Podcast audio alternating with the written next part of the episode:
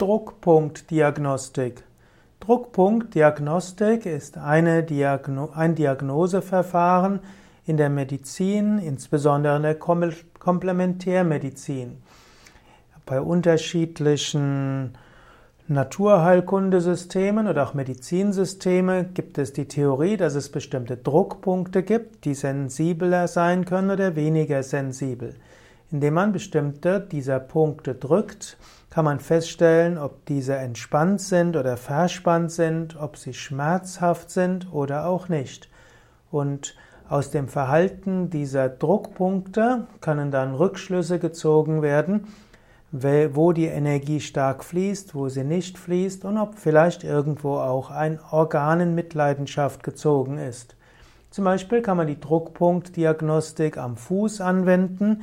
Da gibt es ja die Fußreflexzonen und wenn man am Fuß an verschiedenen Punkten draufdrückt, kann man vielleicht Rückschlüsse ziehen, wo man eventuell genauere Diagnose machen sollte, um festzustellen, ob in dem Organ irgendein Problem ist.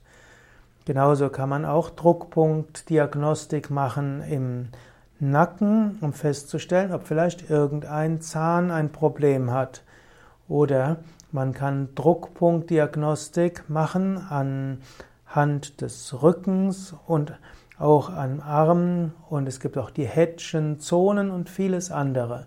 Also indem man an verschiedenen Punkten des Körpers sanft drückt, kann man bestimmte Rückschlüsse ziehen aus, auf Lebensenergie, Prana, Verspannung, Organe und so weiter. Man sollte sich aber nicht auf die Druckpunktdiagnostik allein verlassen. Sie kann nur eine zusätzliche Information geben und kann einem vielleicht auch Hinweise geben, wo man genauer nachschauen sollte.